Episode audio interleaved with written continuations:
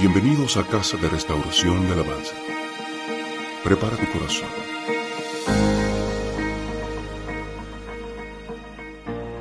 Hola, mi nombre es Carlos Simor y hoy quiero compartirte algo que, que es bien importante que como hijos de Dios sepamos y que entendamos. Que cuál es la diferencia que hay en la forma en que creemos en nuestro Padre Celestial. Para ello, debemos entender algo bien importante. Primero, debemos saber que todos fuimos creados por Él. Esto es, que nacemos con un chip que nos hace saber que somos hechos por un ser sobrenatural llamado Dios. Todos en la humanidad, todo ser humano, siempre sabe que hay alguien sobrenatural por el cual llegamos a esta tierra. Y es algo que está en nuestro ADN. Significa que somos creación de Dios. Pero hay un paso muy importante en el ser humano que lo hace ser diferente, que lo hace pasar de ser únicamente creación de Dios a ser hijo de Dios. Esto sucede cuando recibimos a Jesucristo en nuestro corazón. Y vayamos a la palabra en Juan capítulo 1, versículo 12. Y dice así, mas a todos los que le recibieron, a los que creen en su nombre, les dio potestad de ser hechos hijos de Dios. Lo vuelvo a leer, mas a todos los que le recibieron, se refería a Jesucristo, a los que creen en su nombre, les dio potestad de ser hechos hijos de Dios.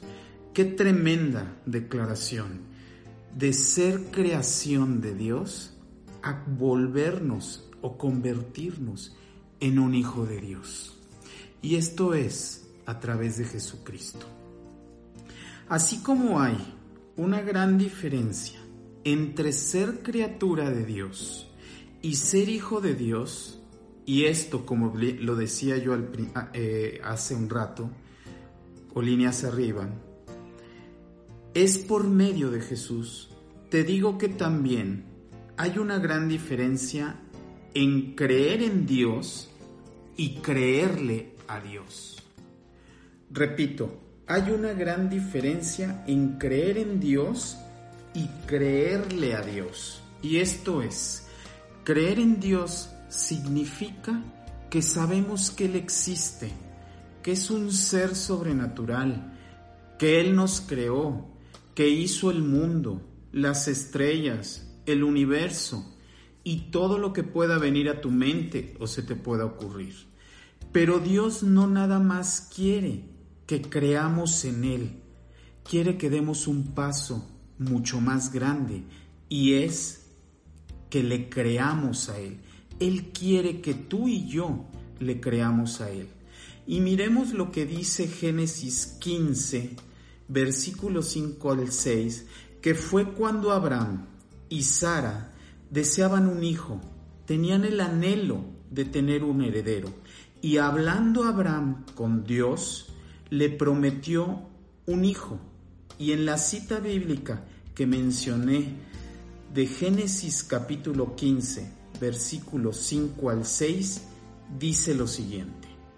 Y lo llevó fuera, Dios llevó a Abraham fuera, y le dijo, mira ahora los cielos y cuenta las estrellas si las puedes contar. Y le dijo, así será tu descendencia. Versículo 6. Y creyó, hablando de Abraham, que fue el que creó, creyó, y creyó a Jehová y le fue contado por justicia. La misma palabra de Dios lo dice, Abraham le creyó a Jehová y fue hecho. Esto es muy importante, porque cuando nosotros creemos en Dios, es como algo estático pero cuando creemos a Dios, Dios actúa. Lo mismo sucedió en la historia de David.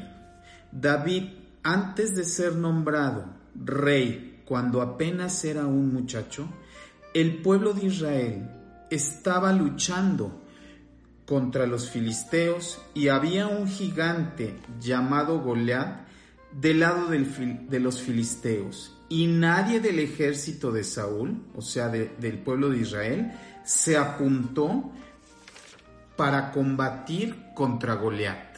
Sin embargo, salió David, quien en ese tiempo se dedicaba a apacentar las ovejas de su padre, y él fue el único que levantó la mano diciendo que pelearía contra Goliat y lo mataría en el nombre de Dios.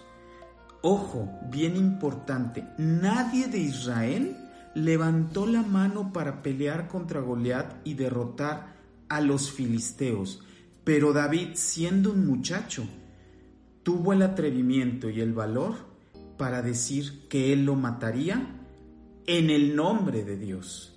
Y veamos lo que dice primer libro de Samuel, capítulo 17, versículo 32 al 33. Y dijo David a Saúl, no desmaye el corazón de ninguno a causa de él, hablando de Goliat. Tu siervo irá y peleará contra este filisteo. Dijo Saúl a David, no podrás ir tú contra aquel filisteo para pelear con él, porque tú eres muchacho y él un hombre de guerra desde su juventud.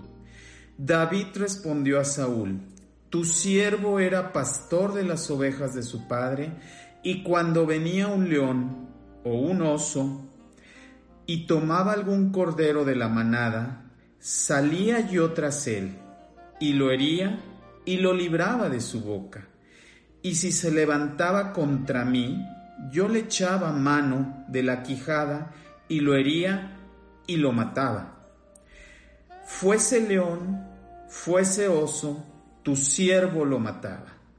Y este filisteo incircunciso será como uno de ellos, porque ha provocado al ejército de Dios viviente. Añadió David, Jehová, que me ha librado de las garras del león y de las garras del oso, él también me librará de la mano de este filisteo. Y dijo Saúl a David, Ve y Jehová esté contigo. Algo bien, bien importante y trascendente. Cuando David le dice que a Saúl que Dios le librará de la mano del filisteo, lo que está diciendo David es, yo le creo a Dios. Y el resultado fue que David mató a Goliat. Veamos qué dice la palabra de Dios cuando David mató a Goliat en primer libro de Samuel, capítulo 17, versículo 49 y 50. Y metiendo David su mano en la bolsa, tomó de allí una piedra y la tiró con la honda, e hirió al filisteo en la frente, y la piedra quedó clavada en la frente y cayó sobre su rostro en tierra. Así venció David al filisteo con honda y piedra, e hirió al filisteo y lo mató, sin tener David espada en su mano. ¿Por qué sucede esto? Porque, repito, David le creyó a Dios. Lo mismo quiere Dios de nosotros que creamos que Él es capaz de actuar en nuestras vidas, en lo que sea, si ponemos nuestro corazón y confianza en lo que Él hace y hará por nosotros. Creer en Dios cualquiera lo hace, pero es tiempo de dar el paso para creerle a Dios. Creerle a Cara, Casa de Restauración y Alabanza nuestra ubicación, Charco Azul número 4, Colonia Miscuac, Alcaldía Benito Juárez, Ciudad de México. Tenemos reunión de oración todos los días a las 7.30 de la mañana y reuniones para toda la familia.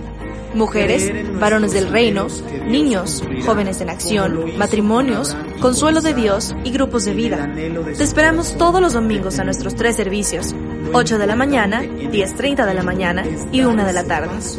Porque darlo es un paso.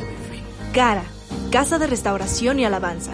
Nuestra ubicación, Charco Azul número 4, Colonia Miscuac, Alcaldía Benito Juárez, Ciudad de México. Tenemos reunión de oración todos los días a las 7.30 de la mañana y reuniones para toda la familia. Mujeres, varones del reino, niños, jóvenes en acción, matrimonios, consuelo de Dios y grupos de vida. Te esperamos todos los domingos a nuestros tres servicios, 8 de la mañana, 10.30 de la mañana y 1 de la tarde.